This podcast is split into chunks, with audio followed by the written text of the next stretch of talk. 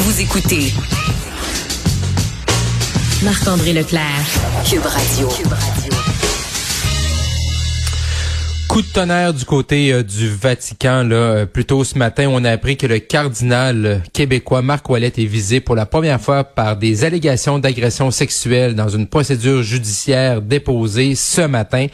Le cardinal Ouellet aurait posé des gestes de nature sexuelle sur une... Oh, excusez-moi.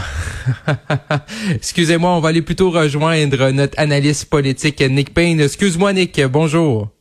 Ah, ben, ça me fait plaisir. J'étais en train de me préparer à parler de, du, du, du Monseigneur Ouellet en catastrophe. Non, c'est ça. Non, effectivement. Non, non, c'était pour notre prochain invité. C'est mon erreur.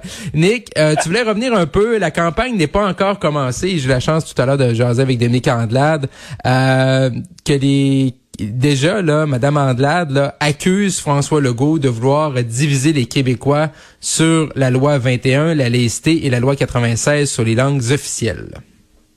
Oui, ça c'est un discours récurrent par ailleurs chez les libéraux depuis plusieurs mois, mais euh, Dominique Anglade l'a repris devant les jeunes libéraux en fin de semaine. Euh, ce qui est intéressant dans ça, c'est la, la notion de division euh, qui, colle, qui, ne colle pas très bien à François Legault parce que, comment dire, euh, Madame Anglade évoque nommément, donc, c'est comme tu viens de le dire, les lois 96 et 21 la loi 40 mhm. également là, sur les, la, la, la, réforme des commissions scolaires.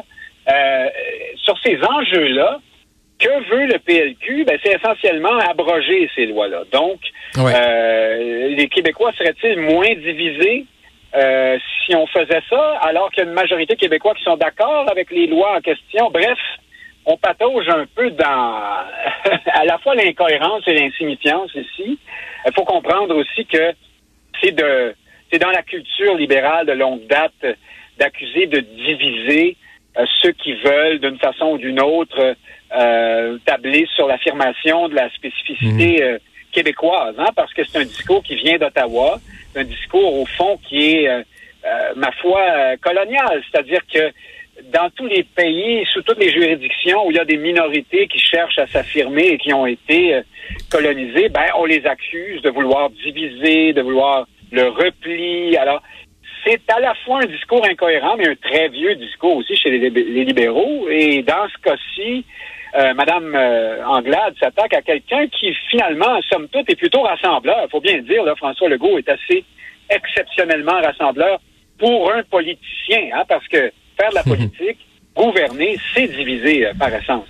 Ouais, sauf que on, je pense que Nick, on peut s'entendre que tu sais, même si on parle beaucoup de la loi 21, puis même si on parle beaucoup de la loi 96 euh, durant cette campagne-là, quand même, on va en heureusement malheureusement là pour ceux et celles qui aiment ça ou pas, mais je veux dire, on va en reparler bien sûr après parce que là, on est pogné avec les tribunaux euh, également. Euh, la loi 21 se dirige vers la Cour suprême. Et moi, ce que j'ai hâte de voir, Nick, c'est j'ai hâte de voir comment M. Legault va réagir une fois, mettons, la loi 21 sur la laïcité, si elle est charcutée par la Cour suprême, comment il va réagir à ce moment-là? Parce qu'avec ce que M. Legault a dit en congrès au, printemps du côté de Drummondville, euh, ben là, c'est comme si il disait, ben si on n'a pas ça, ben entre guillemets, faut faut se séparer. Là, il faut avoir le contrôle sur l'immigration, par exemple, puis également d'avoir le, fait que moi, c'est ça que je me demande. C'est quoi la, la, fin du film pour François Legault, par exemple, avec la loi 21?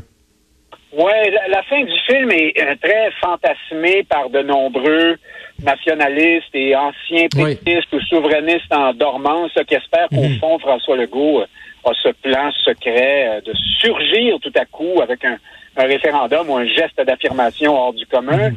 Mais c'est peut-être mal comprendre la nature de François Legault, qui est aussi un homme de, de j'allais dire de focus group, hein? C'est un homme de, de groupe témoin qui lit les sondages et qui tient beaucoup à être dans la, la moyenne molle. Et j'ai l'impression, moi, que à partir du moment où le conflit va survenir avec Ottawa, qui risque d'être une sorte de, de, de supplice de la hein, ce sera pas une, une grande explosion tout à coup. Ça va être toutes sortes de petites remises en question tout le temps.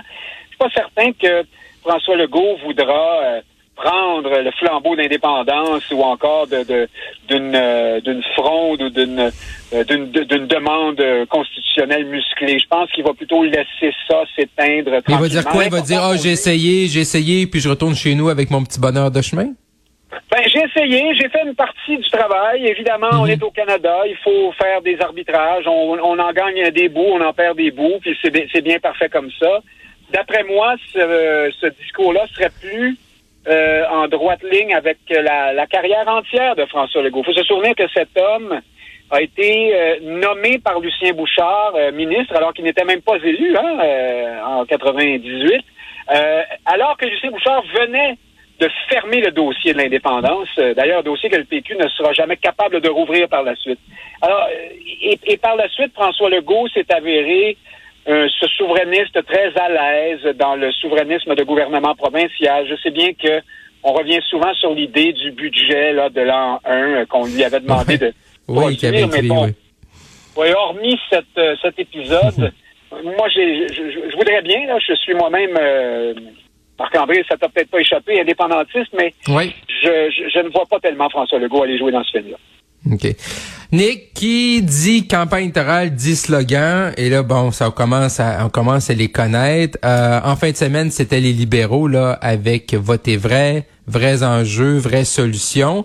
Euh, j'ai hâte de t'entendre. Moi, personnellement, je suis pas, euh, je trouve pas qu'on a révolutionné le bouton à quatre roues avec ce slogan-là. Toi, de ton côté, là, comment, comment tu l'as reçu, là? Non, ni le bouchon à quatre trous, comme disait Jean Perron, mais pas vraiment. Euh, mais, ben d'abord, effectivement, c'est un slogan beige euh, qui aurait pu sortir d'une sorte d'algorithme euh, pour de, slogan pour parti politique. Là. Mais en même temps, euh, encore là, c'est un vieux discours libéral que de ne...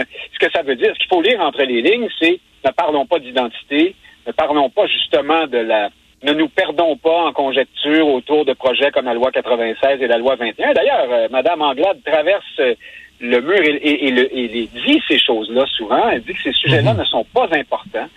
Alors, évidemment, c'est d'une part parce que c'est contre euh, l'ADN du Parti libéral du Québec aujourd'hui que d'aller sur ces terrains-là, mais en plus, c'est parce que c'est un terrain euh, miné pour Dominique Anglade elle-même. Hein. Elle s'est Mhm. fourvoyée, elle est allée du côté du nationalisme, elle a dû reculer. Euh, on souhaite ardemment au Parti libéral que ces sujets-là ne soient pas de vrais sujets. Maintenant, il faut dire que euh, c'est vrai que les Québécois ne placent généralement pas ces sujets-là au sommet de leur liste de priorités. Hein. Dans toutes les études de- d'opinion qui concernent ces questions-là, on le Mhm. voit. Néanmoins, ce sont quand même des sujets importants pour les Québécois.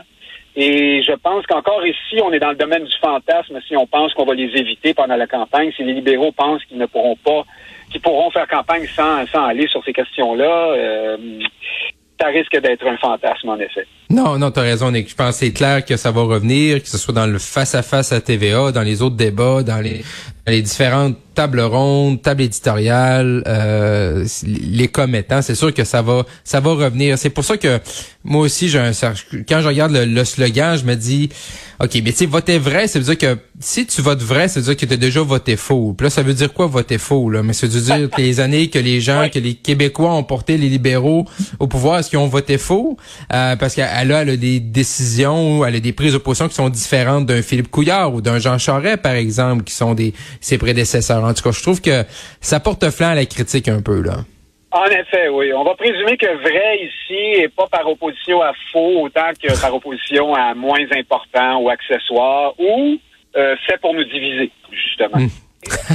Nick Payne, analyste politique. Nick, on se retrouve demain. Merci à toi. Avec plaisir. Salut. Bye bye.